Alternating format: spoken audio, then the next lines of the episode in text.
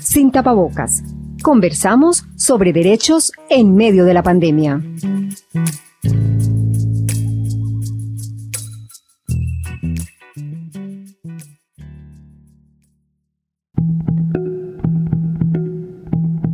El 80% de los crímenes en contra de personas trans cometidos en el mundo ocurrieron en América Latina. ¿Cómo impactó la pandemia en las poblaciones LGBT? Bienvenidos y bienvenidas a Sin Tapabocas, una serie en la que conversamos sobre derechos en medio de la pandemia. Saludamos a quienes nos escuchan en las redes sociales de Hacemos Memoria y Bocaribe Radio, así como a quienes lo hacen desde las emisoras asociadas a Servindi en Perú y a Corape en Ecuador. Estás escuchando Sin Tapabocas, una serie producida por el proyecto Hacemos Memoria de la Universidad de Antioquia y Bocaribe Radio.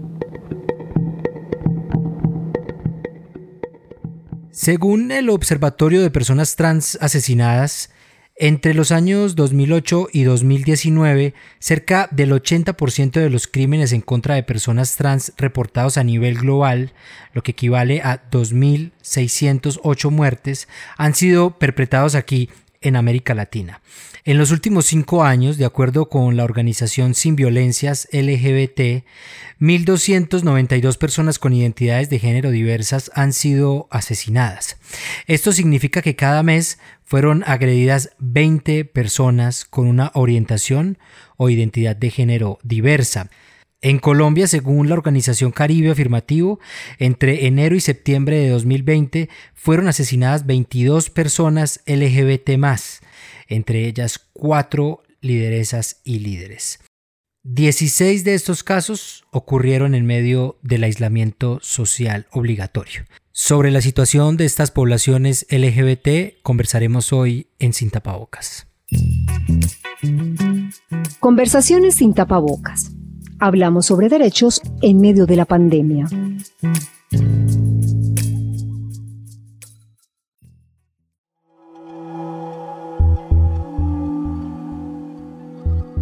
Hemos identificado que en comparación, por ejemplo, con el año 2019, eh, con el año pasado que no había COVID, eh, los asesinatos hacia las personas LGBT, por lo menos en la región Caribe, han aumentado. En el año 2019 eh, tenemos en nuestra base de datos de Caribe Afirmativo que en la región Caribe fueron asesinadas eh, aproximadamente unas nueve personas en el periodo que iba de enero a septiembre, eh, octubre del 2019. En este año hemos identificado 14 personas LGBT asesinadas. A comienzos de esta pandemia, no, pues tuvimos en conocimiento un caso de una mujer trans en un barrio de la ciudad de Barranquilla que fue asesinada con sevicia, apuñalada eh, en una calle solitaria Em, a medianoche y esta mujer pues fue, fue asesinada y dejada tirada en, en, una calle y pues bueno, solamente hasta el día siguiente eh, se, se, pudo tener conocimiento de esto. Y este no, no ha sido el único caso. Obviamente la falta de, eh, de presencia en, en, el espacio público ha permitido que, que estas violencias se profundicen.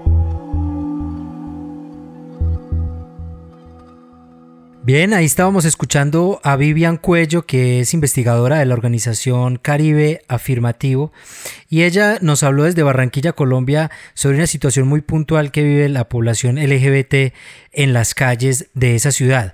Ahora quiero saludar a quien será nuestra invitada en el episodio de hoy de Sin Tapabocas. Ella es Dayan Rodríguez, presidenta de la Federación Ecuatoriana de Organizaciones LGBT quien nos saluda desde Quito.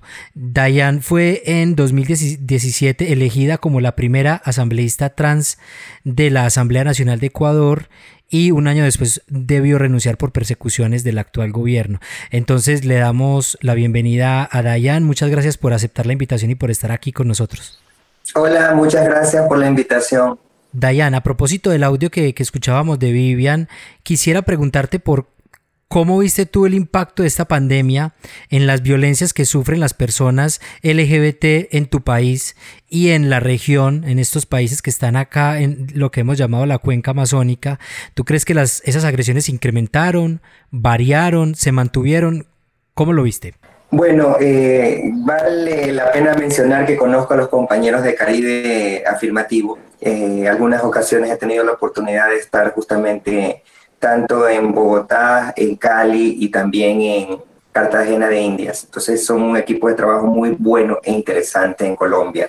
Primero. Segundo, creo que el tema de la pandemia, como bien, si nosotros analizamos eh, lo que ha ocurrido con la población general sin especificar la población LGBT, nos vamos a dar cuenta que fue algo extremadamente terrible, se han perdido muchísimas vidas y todavía, lamentablemente, esto continúa, ¿no? Entonces, eh, yo considero que el impacto que tuvo nuestra población fue muy, muy negativo, fue demasiado alto. Hubieron muchísimas pérdidas de vidas acá en Ecuador. En la ciudad de Quito, en Guayaquil, fueron las más golpeadas, por decirlo de una u otra manera. Obviamente porque una es capital y la otra es la ciudad más grande del país, es, una, eh, es Puerto Marítimo, Guayaquil. Y hablando de la ciudad de Guayaquil, donde soy este, originaria, ahora vivo en Quito, eh, lamentablemente la situación que ocurrió con respecto a la población fue terrible, al punto en que eh, los cadáveres de algunas personas de la diversidad o de familiares de la diversidad estaban en sus casas hasta cuatro, ocho días, sacaban los cuerpos y a veces los tenían que quemar, a veces lo tiraban al estero salado en Guayaquil, eh, un escenario eh, apocalíptico, ¿no? Qué pena que utilice esta palabra, pero bueno, eh, creo que es la más conocida por toda la, la, audiencia, ¿no? Entonces, en ese sentido, no fue nada sencillo, no fue nada fácil y estoy muy segura que también lo han vivido en Colombia. Eh, una de las cosas que también llamó mucho a nivel regional la atención fue la situación de Argentina y Chile. Y concentrándonos en Chile, circularon muchos videos que tenían justamente que ver con la situación de la pandemia y la falta de respuesta de los gobiernos. Acá en Ecuador, el gobierno actual fue una catástrofe, una incapacidad de reacción ante una situación tan terrible. Eh, que lamentablemente nos puso en indefensión a la mayoría de ecuatorianos y por supuesto también a la diversidad. En Chile también hemos visto estas situaciones como han venido sucediendo. La falta de eh, respuesta adecuada de los gobiernos lamentablemente nos colocan en indefensión a las poblaciones en la diversidad. Es más, por ejemplo, ya saliendo de la pandemia, que todavía no ha, terminado, eh, se entregaban kits de alimentos y de aseo y de alimentación, pero eran para otras poblaciones y nunca llegó esto justamente a nuestros colectivos.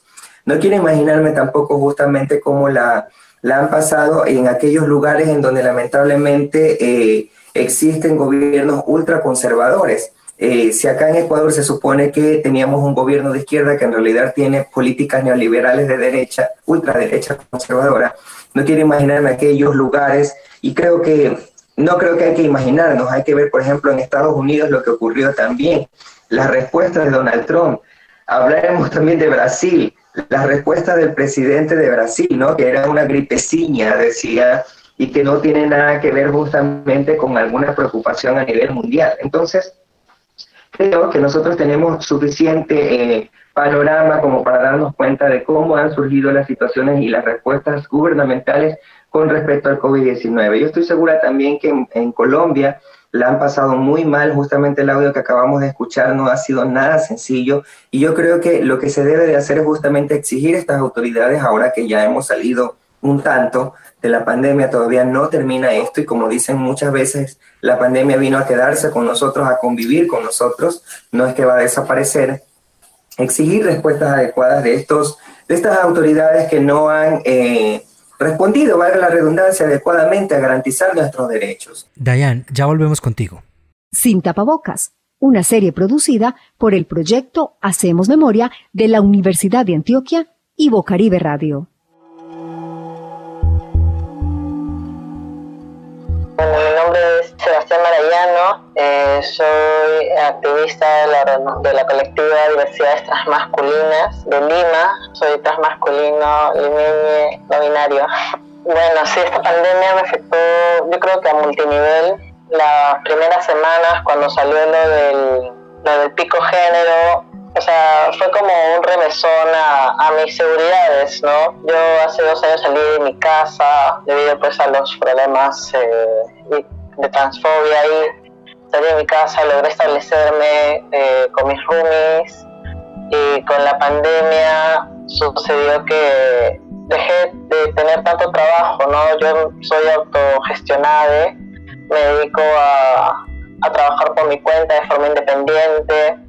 Justo, hace, justo unas, un mes antes de la pandemia yo estaba intentando volver a la universidad para acabarla, eh, pero bueno, me salieron con una deuda increíble que supuestamente iba a pensarlo hasta, hasta que inicie el siguiente ciclo en agosto, pero cayó la, la emergencia sanitaria, eh, sucedió la pandemia y bueno, el resto es historia. Y sí, ha sido como bastante desestabilizador, ¿no? Sobre todo para las personas que no, no, no contamos con un sueldo fijo más que el de, de nuestros propios emprendimientos y en mi caso personal ha sido duro. Eh, nos hemos sostenido felizmente gracias a la, a la organización comunitaria, ¿no? este, que hemos movilizado recaudación, por ahí donaciones de comida o de dinero y, nos hemos estado apoyando, ¿no? tanto a las personas pues, que no tenemos un ingreso sostenido.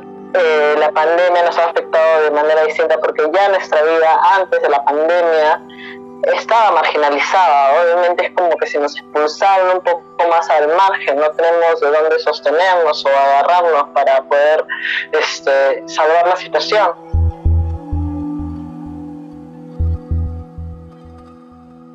Bueno, Dayan, estamos de vuelta y quisiera que habláramos de, además de la violencia, esos otros impactos que tuvo la pandemia en las poblaciones LGBT digamos, si ya toda la población ha tenido serios efectos en la economía, en el empleo y demás, yo quisiera preguntarte por qué consideras tú que hay un impacto diferenciado en las poblaciones diversas y cómo ha sido ese impacto también en esos otros aspectos.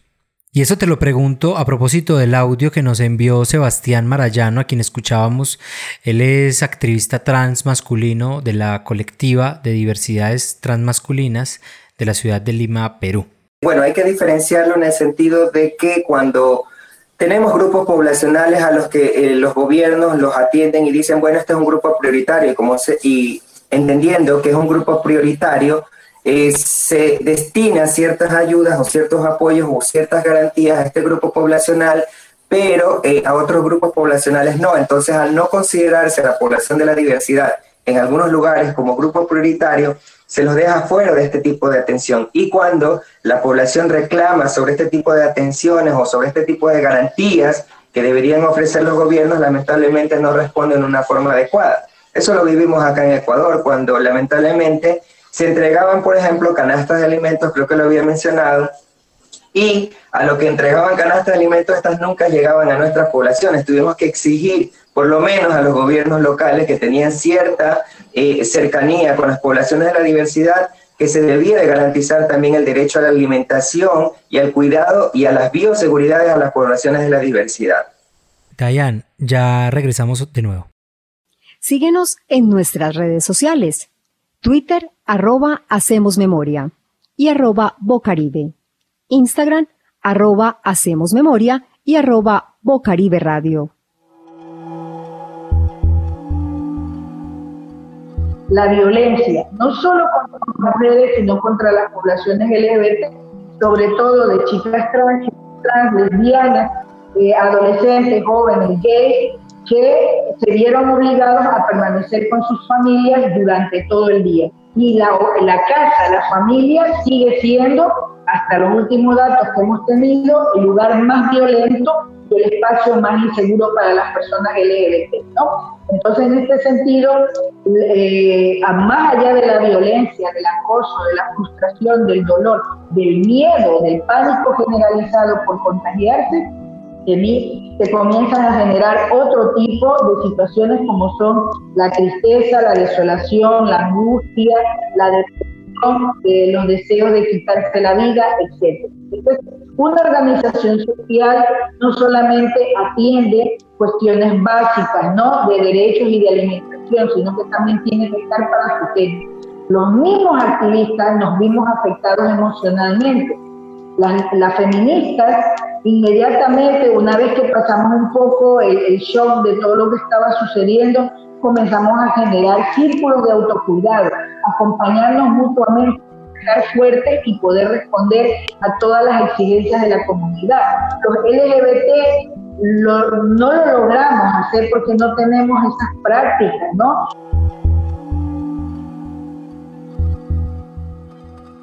Escuchábamos a Alía Burbano, activista lesbiana feminista, quien dirige la organización Mujer y Mujer, quien también nos habló de las posibilidades organizativas que tuvieron los colectivos feministas y de diversidades sexuales en Guayaquil, Ecuador. Bueno, y para continuar con nuestra conversación, ya un poco tú nos has hablado sobre esas medidas que los gobiernos han implementado y que quizá no han sido las más fuertes o incluso gobiernos que no han hecho mucho por aliviar la situación.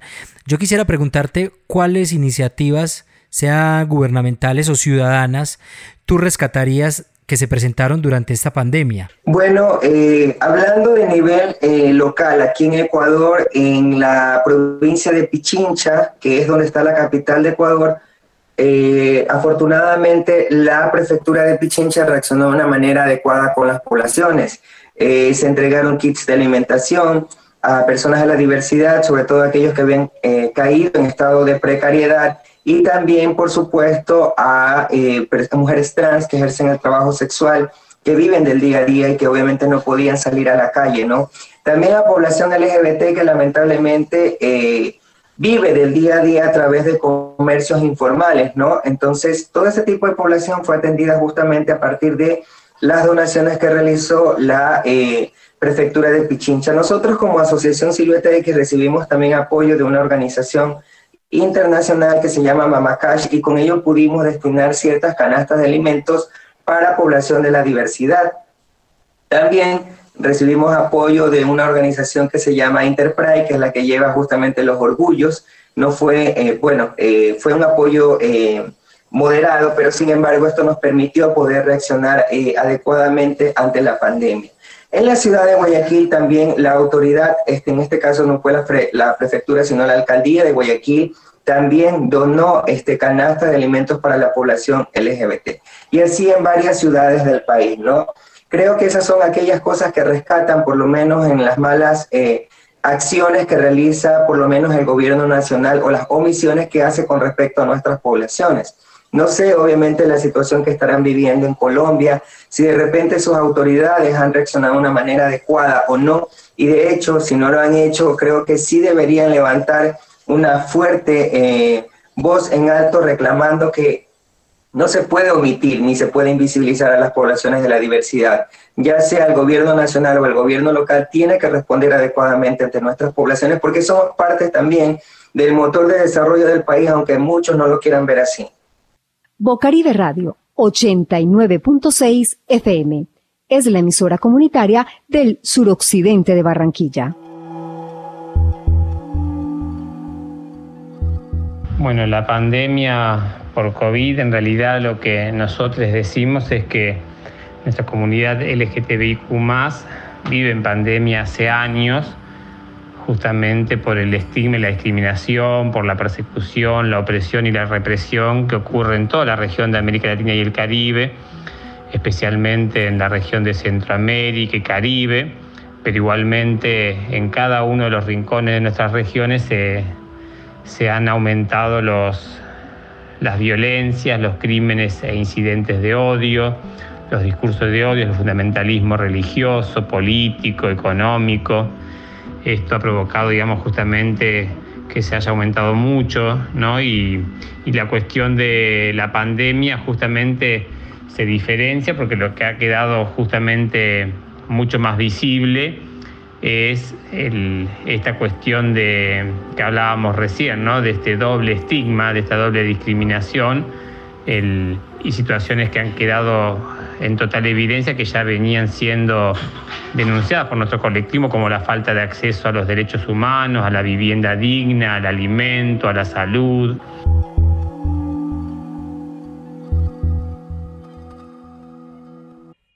Bueno, Dayan, ahí escuchamos la voz de Pedro Paradiso Sotile. Él es el director ejecutivo de la Asociación Internacional de Lesbianas, Gays, Bisexuales, Trans e Intergeneristas para América Latina y el Caribe y nos habló desde Buenos Aires, Argentina.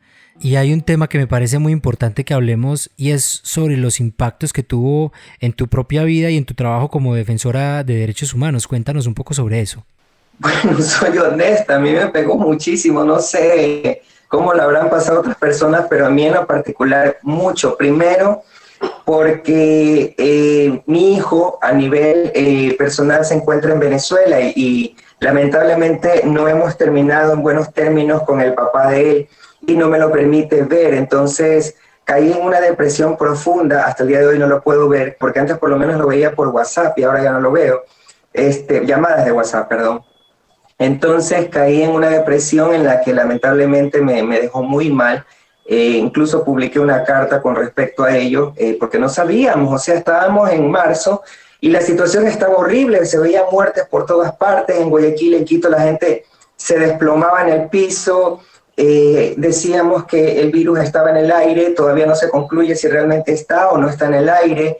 O sea, hay un sinnúmero de cosas, ¿no? Que lamentablemente nos colocaba en, como lo dije en un inicio, en un escenario apocalíptico, no sabíamos hacia dónde mirar o qué hacer, estar encerrados, todo cerrado, no había dónde ir, era de día y todo estaba cerrado aquí, no sé si habrán pasado allá en Colombia, pero en Ecuador no se podía salir a ningún lado y solo si salía era específicamente a comprar alimentos o medicinas y a ciertos lugares y con tu número de cédula que identifique el día que tú puedes salir porque no podías salir cualquier día y tampoco podía salir de un sector poblacional. Si estabas en, en, una parte de un distrito del norte de la ciudad, no podías moverte de allí hacia otro distrito, no pasar al sur, no, peor salir de la provincia, peor del país, eso ya también lo sabemos. Creo que ni siquiera se han abierto las fronteras entre Ecuador y Colombia todavía.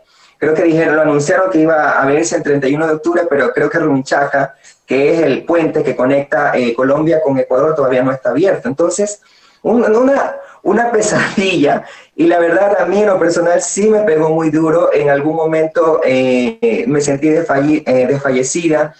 Aumenté muchísimo de peso como la gran mayoría de personas al estar obviamente con, la, con la, el daño. Esto es un daño psicológico fuerte. El daño psicológico que, estaba ocurriendo alrededor de uno y uno no sabe cómo filtrar todo esto, ¿no? Y eso que soy psicóloga, no sabe cómo filtrar todo este tipo de, de agresión a la salud mental.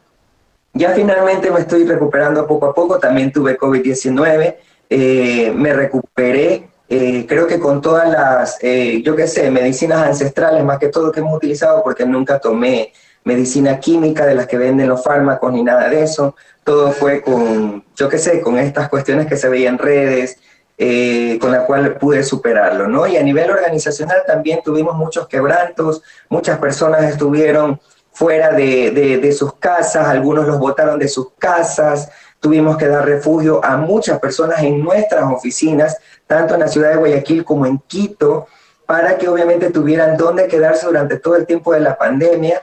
Ya cuando cambiaron las pandemias de semáforo rojo a naranja, amarillo, ya las cosas fueron cambiando y cada persona tomó su curso. Es más, en la ciudad de Guayaquil todavía tenemos a dos refugiadas, mujeres trans, pero que en todo caso eh, siempre vamos a estar predispuestos a apoyarles hasta que nuestra capacidad organizacional lo permita.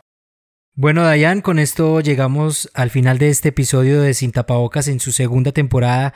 Te agradecemos muchísimo por estar acá y por compartirnos toda esta información. Muchas gracias también por la invitación. Y con esto llegamos al final de este episodio de Sin Tapabocas. Agradecemos el apoyo de María Eugenia Ludueña, directora de la Agencia Presentes de Argentina, quien nos ayudó para este episodio. Espere un nuevo capítulo de Sin Tapabocas con una conversación sobre el estado de los derechos humanos en medio de la pandemia. Hasta entonces. Escuchaste Sin Tapabocas una serie producida por el proyecto Hacemos Memoria de la Universidad de Antioquia y Bocaribe Radio, con el apoyo de la Deutsche Welle Academy.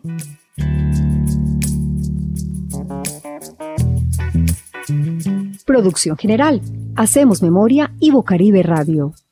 Producción periodística, Esteban Tavera y Camilo Castañeda Arboleda. Conducción, Esteban Tavera. Locución, Nidia María Montoyo Bando. Edición y mezcla, Iván Mercado. Producción 2020.